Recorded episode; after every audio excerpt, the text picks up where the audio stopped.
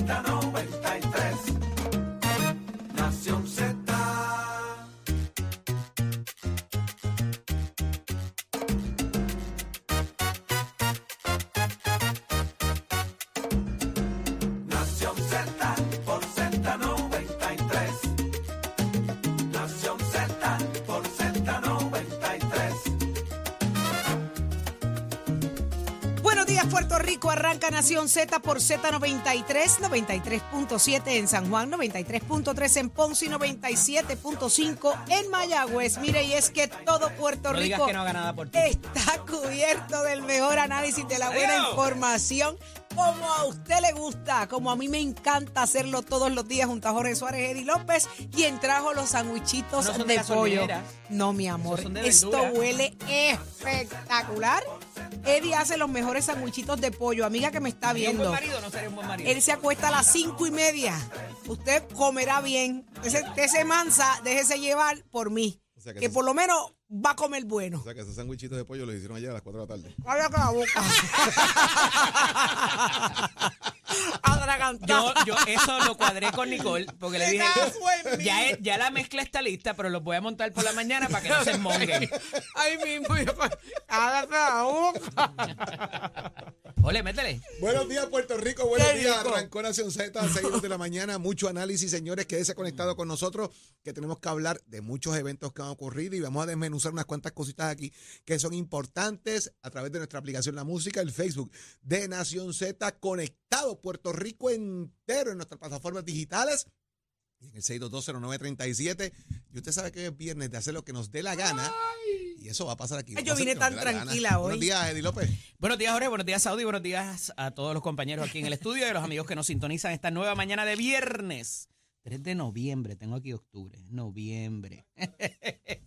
ya esto está a punto de acabarse. Eddie, Eddie, y fuiste tú porque en el libreto dice noviembre. ¿Ah, sí? Ah, ok. No Le voy a fue. echar la culpa a la jefa. Sí, hoy. que se quedó pegada del- Sí, de la semana pasada. Un privilegio estar con ustedes esta nueva mañana. Mucha información que compartir con ustedes. Eh, está complicado, complicado el día, pero vamos para adelante. ¿Está complicado por qué?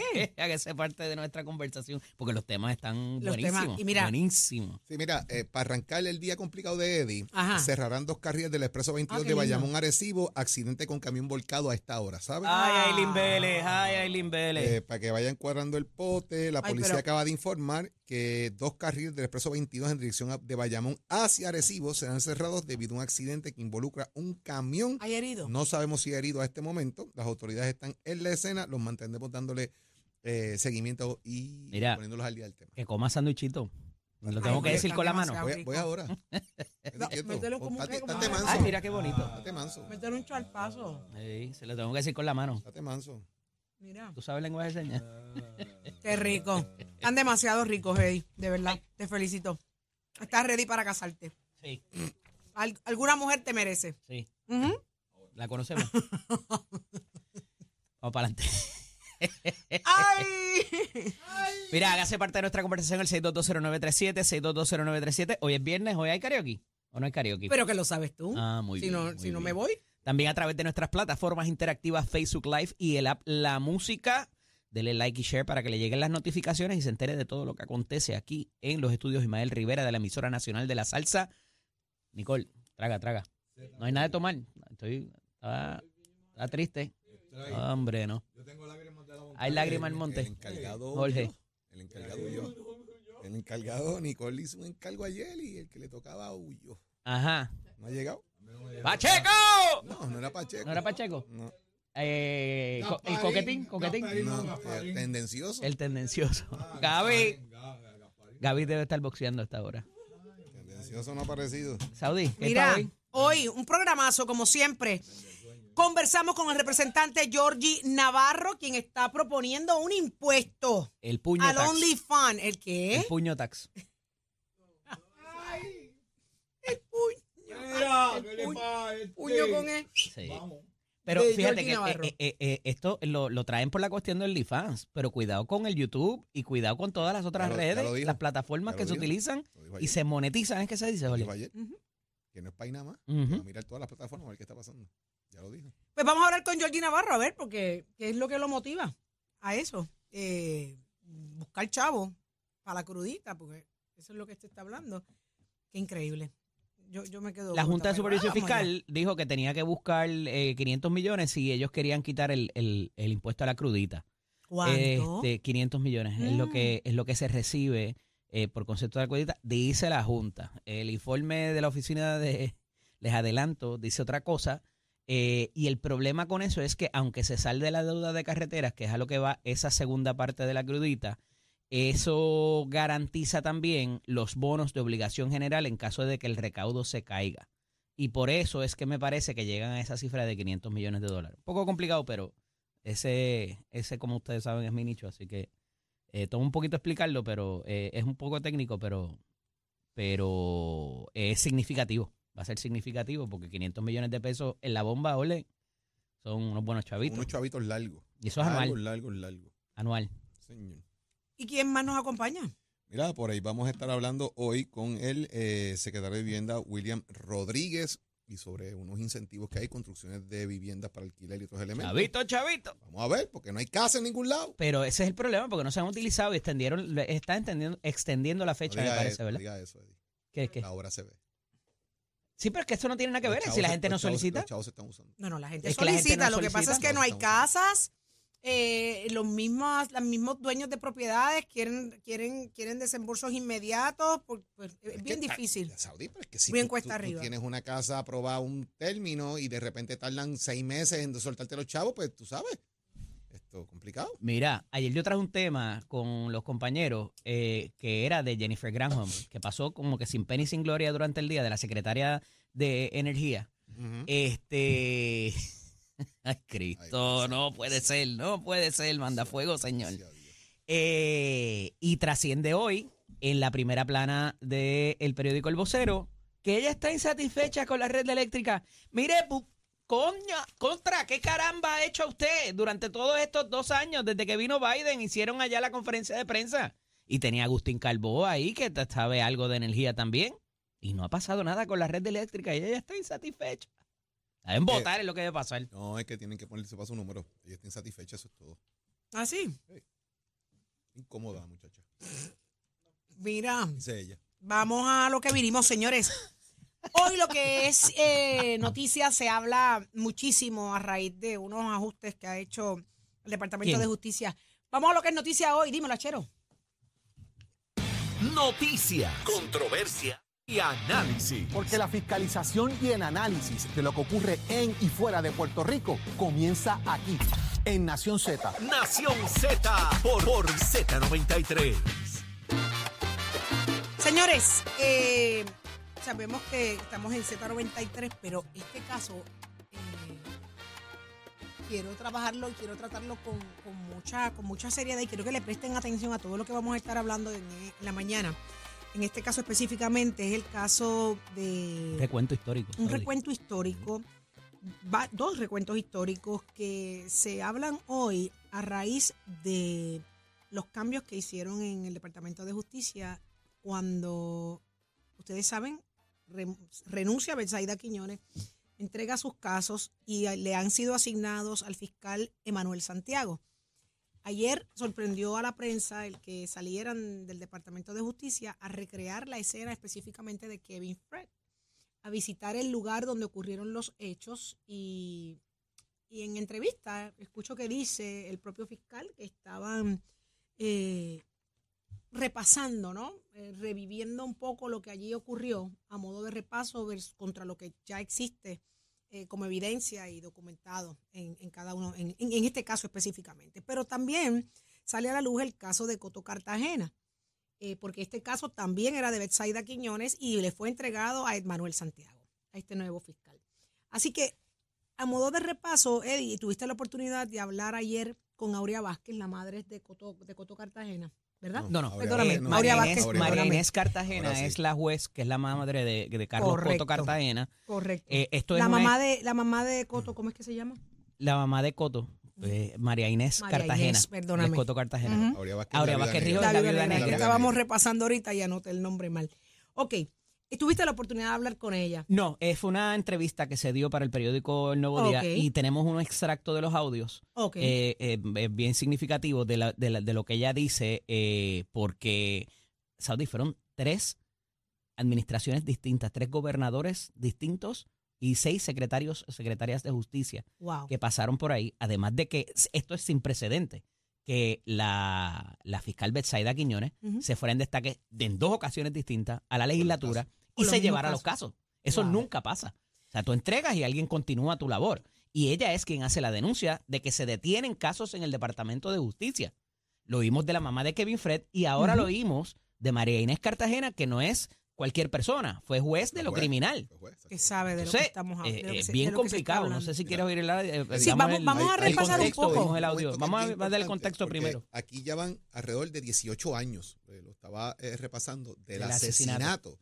precisamente, de quien fuera eh, la figura de Alan Anham, un empresario canadiense que estaba en Puerto Rico eh, y que de alguna manera, eh, y para hacerlo, no voy a entrar demasiado en los detalles, pero para que la gente caiga en contexto, este es el caso de Aurea eh, Vázquez Rijos, que ordena, es la presunción que se hace y por, ella, por eso ella está cumpliendo eh, cárcel, el asesinato de él para cobrar un seguro de 24 millones de dólares que él tenía. De esos 24 millones ella le había ofrecido alegadamente 3 millones a Alex el Loco, que trabajaba y trabajaba en el Pink Skirt y toda esta cosa. Ellos salen del viejo San Juan, ocurre el asesinato, eh, y toda esta vuelta, eh, salen de ahí y, y se da un caso, alegan que la persona que había hecho este asesinato fue un, un residente de La Perla, precisamente eh, quien Jonathan. quien sale libre, porque no fue él quien lo comete, en el intento del el pago del desembolso de los 3 millones, una persona que enviaba eh, al negocio Pinskirt eh, documentos y otros, ¿verdad? Pidiendo el pago, que era asociado de Alex el Loco, eh, se da cuenta que es lo que Alex está pidiendo, lo notifica y comienza toda esta situación particular de eh, Alex el Loco. Eh, y Aurea Rijo se había ido fuera de Puerto Rico, precisamente a Italia, porque allí no hay un acuerdo de extradición en cuanto a una persona que esté sentenciada por asesinato, pena de muerte, todo el evento.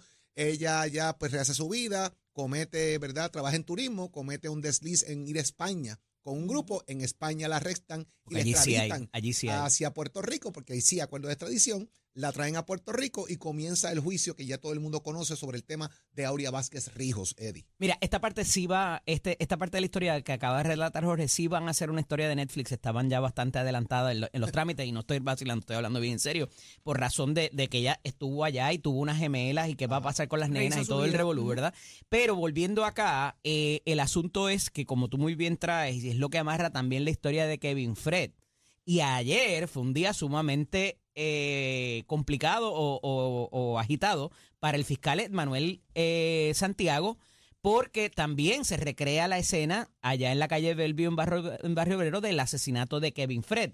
Y un poco más allá de que si tantos años después puedan recoger algo, es la gente que está alrededor en el barrio, que parece que sabe lo que pasó y quién estuvo envuelto. Y me parece que por ahí va la cosa. Pero volviendo entonces al caso de Adamanán, que se conoce porque Adamanán, el empresario canadiense, era el mejor amigo de Jorge de Castro Font. Que estaba, que estaba en la lista también para que le dieran para abajo. Cuando Jorge. viene el papá de Adamanán a ver qué fue lo que pasó con él, Jorge de Castrofón lo lleva directo a Fiscalía Federal.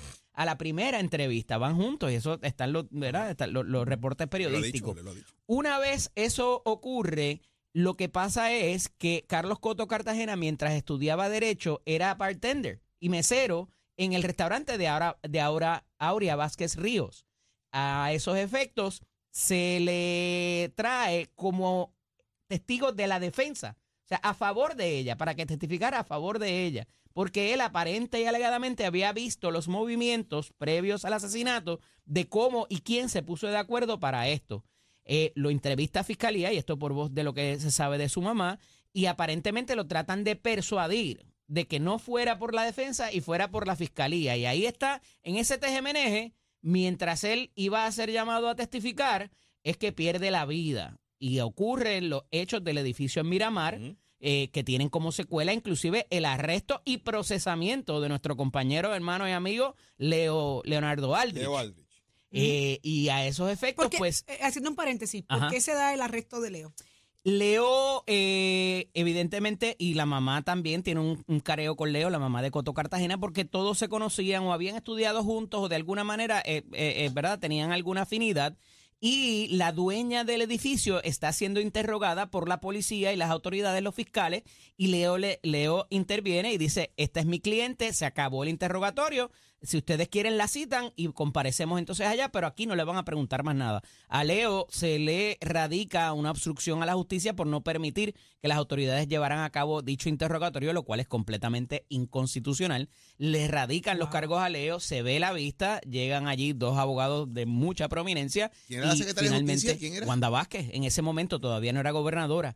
y, y, y lo que hay que recalcar aquí, además de lo que te dije ahorita, de que fuera eh, completamente irregular, de que un fiscal se fuera en destaque y se llevara los casos para seguirlos investigando, y luego la denuncia de Betsaida Quiñones de que había una, un arrastre de pies o una instrucción general de que, de que se paralizara la investigación.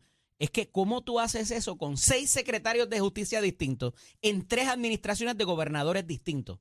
Y esto me refiero porque viene desde los años de eh, Ricardo Rosello, por eso es que sé que fue entre 2018 y 2019, luego vino Wanda Vázquez, luego vino Pedro Pierluisi, y en tres administraciones distintas, bajo los, secretarios de justicia que han habido, no se ha podido dar paso a esto. O sea, es completamente i- increíble.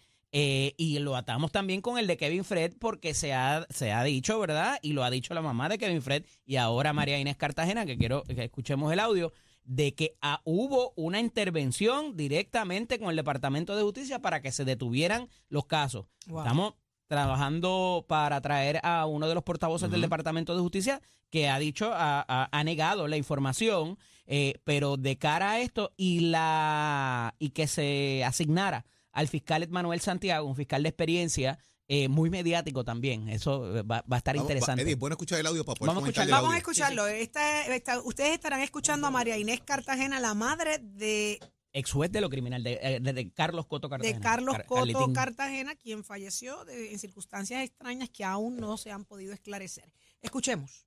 Te me pregunta en qué estatus estamos, pues yo estoy igual que el primer día, peor.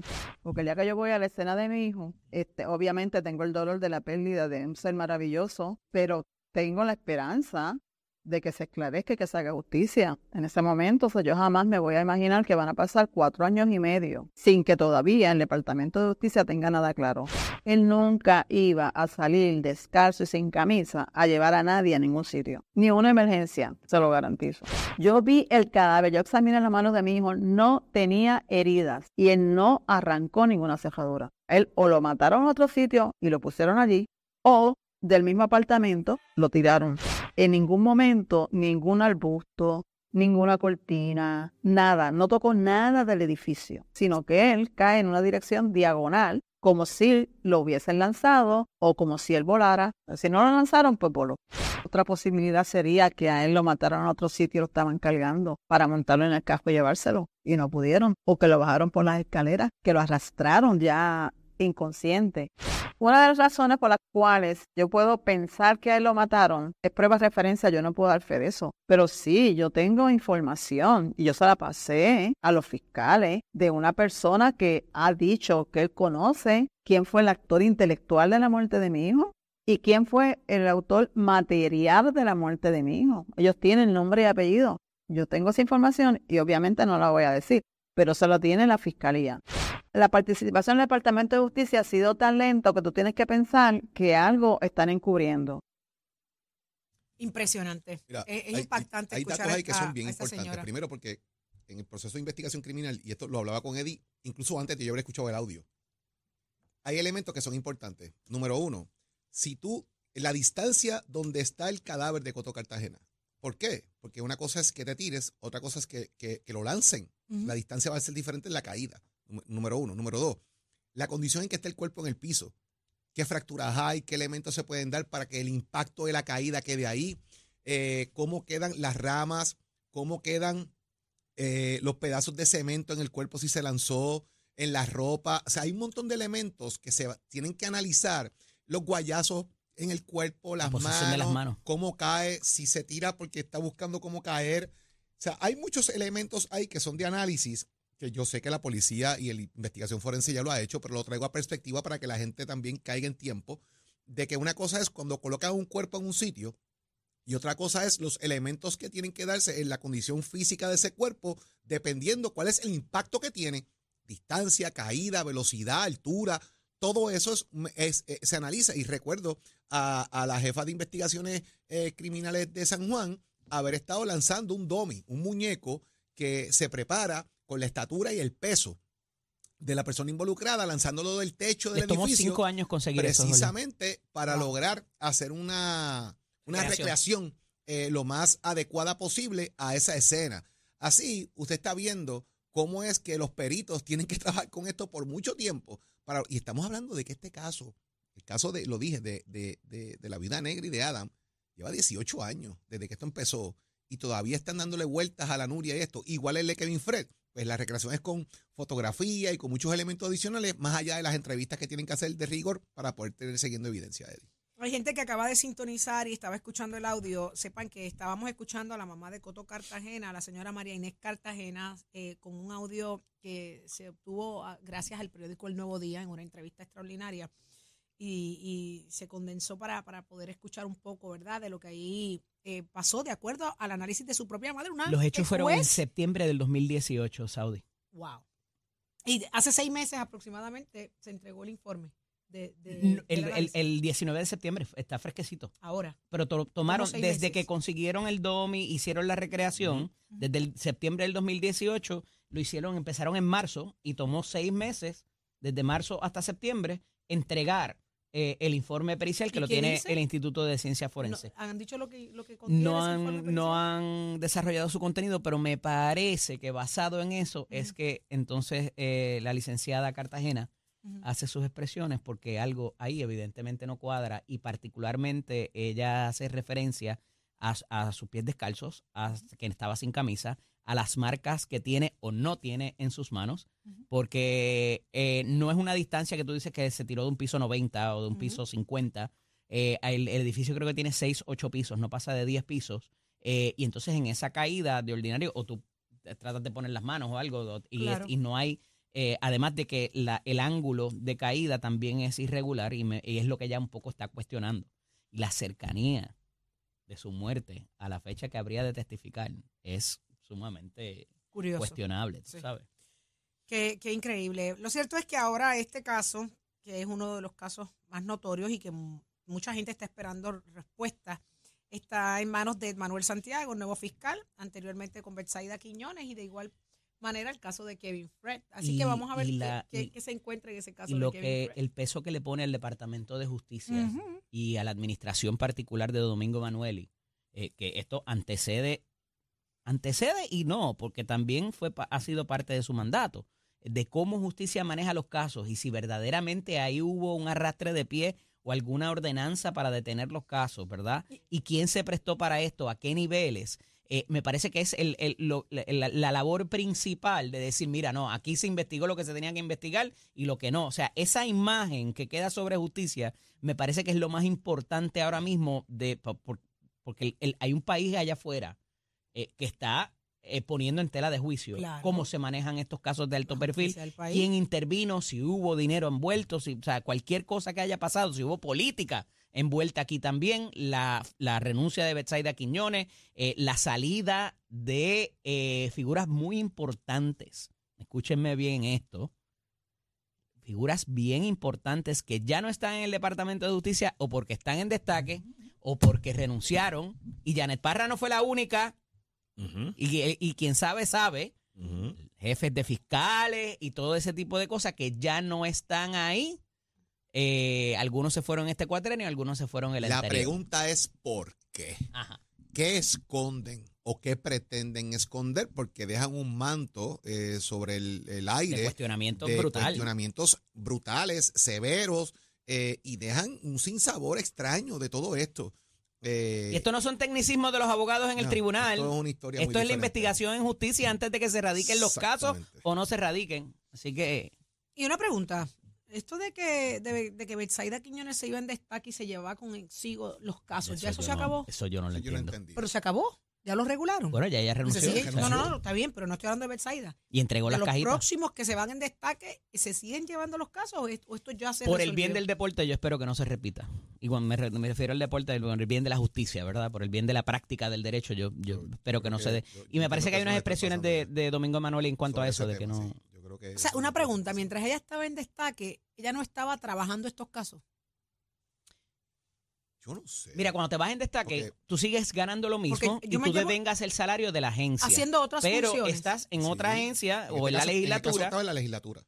y Por eso, ella trabajando para la legislatura. y ella alegadamente al, sal- al irse de destaque dijo yo voy a seguir trabajando esto porque yo tengo la confianza de personas importantes y tengo una in- investigación unas unos interrogatorios programados que yo los quiero seguir trabajando y alguien le dijo que sí y la autorizó porque una cosa es que ella lo pida y otra cosa es que se lo autoricen que es el problema grande que tiene el Departamento de Justicia No hay problema, tú te puedes ir, pero me dejan los casos. Correcto, y se le asignamos a un fiscal que vaya a trabajar con eso directamente. Ella argumentó de que ella ya tenía la confianza de ciertas personas claves en esa investigación, este, pero a la vez también decía que eh, había un tipo de resistencia en los altos planos del Departamento de Justicia para no eh, de permitirle que entrevistara a otras personas o a o al- o otras piezas O claves sea, que le de la tenían, le investigación. tenían atrás, según ella, ¿no? Atrasado el proceso, obstruido el proceso. Claro. Pero ¿qué sería lo natural si pasa eso? Pues mira, tú lo entregas Y acá, hasta aquí yo llegué. No te digo que renuncie, pero si te vas al destaque, pues tú entregas la información. ¿Quién le autorizó a ella el destaque y mantenerse en los casos? Eso es lo que. Y yo creo que eso es- debe estar en algún papel escrito, ¿verdad? En algún- eso tiene que No ser una debe ser- instrucción porque eso por motus Sí, propio no puede física ser. cuántica, O sea, hay, claro. que ver, hay que ver lo que hay ahí. Mira, y otra que, eh, para seguir en el tema judicial, otra que no le va a ir muy bien parece que es a Tata Charboniel.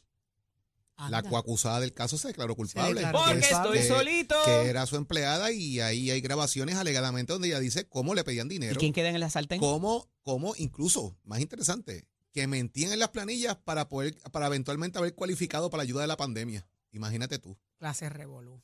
Qué Es federal también. es federal. ¿Y quién queda en el sartén? El hijo, el esposo Y y ella. ¿Qué, tie- qué pueda tener ella para entregar y que le vaya mejor? Complicadito. Porque va a tener que hablar de otros alcaldes, va a tener que hablar de otros empleados. Ah, tan tan. Tan tan, con ese tan tan, eh, Arranca. vamos con Tato Hernández. Dímelo, Tatu. Buenos días, Tato, somos Deporte. Vamos arriba, vamos arriba. Muy buenos días para todos, mi gente. Titi Saudi. Titi Saudi. Titi Saudi, te habla. Aquí estoy, mi amor, aquí estoy. No se dejen engañar, esos sándwichitos tienen la marca de una panadería, lo es que él botó la caja en la entrada. No, no, son de la gasolinera. Ay, son tan bien ricos, tan bien ricos. Se botó, se botó. el herido Sí, y se la dejó bien caer. bueno. Buen provecho para todos. Gracias, mi amor. Estamos buscando novia, papá. Hay que, hay que bregar. Sí, sí, sí, pero espérate, espérate. Yo lo había fincado allí en el chinchorreo, ¿qué pasó? ¿Cómo No, que no, no, no, ¿Qué no. es eso? Sí, Me, sí. querían, me querían imputar. No, no, no, no, no, no, no. Mira, que ahorita ¿Usted se llama, ahorita llama el suegro, ahorita llama el suegro. Sí, usted se acuerda que en una yo pregunté por él y nadie sabía dónde estaba y en una esquina estaba en el parking allí hablando acaloradamente con una dama. A Eddie le dicen doble. Anda, Después te explico por sí, qué. Está Yo quiero saber. está bien. Yo, no soy chota, pero yo andaba con Achero en ese momento. No, usted estaba solo, usted estaba solo, no venga.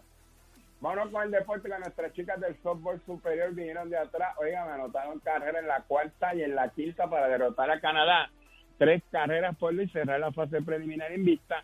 Hoy viernes tienen dos juegos importantes, uno contra Estados Unidos y otra contra México. Óigame, de ahí depende para si las muchachas van para medallas, ahora están de forma invicta y para mí que se pueden ganar a Estados Unidos y a México también.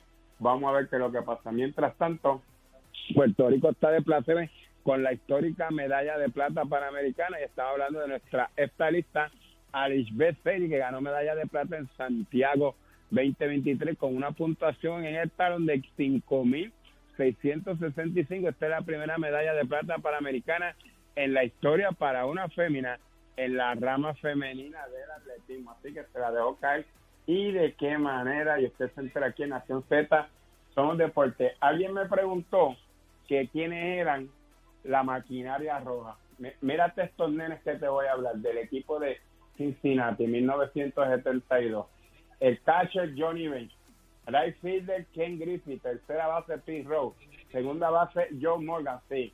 Primera base Atanasio Tani Pérez, en el left field Joe Foster, en el center field César Jerónimo y en el shortstop David Concepción. Nada más.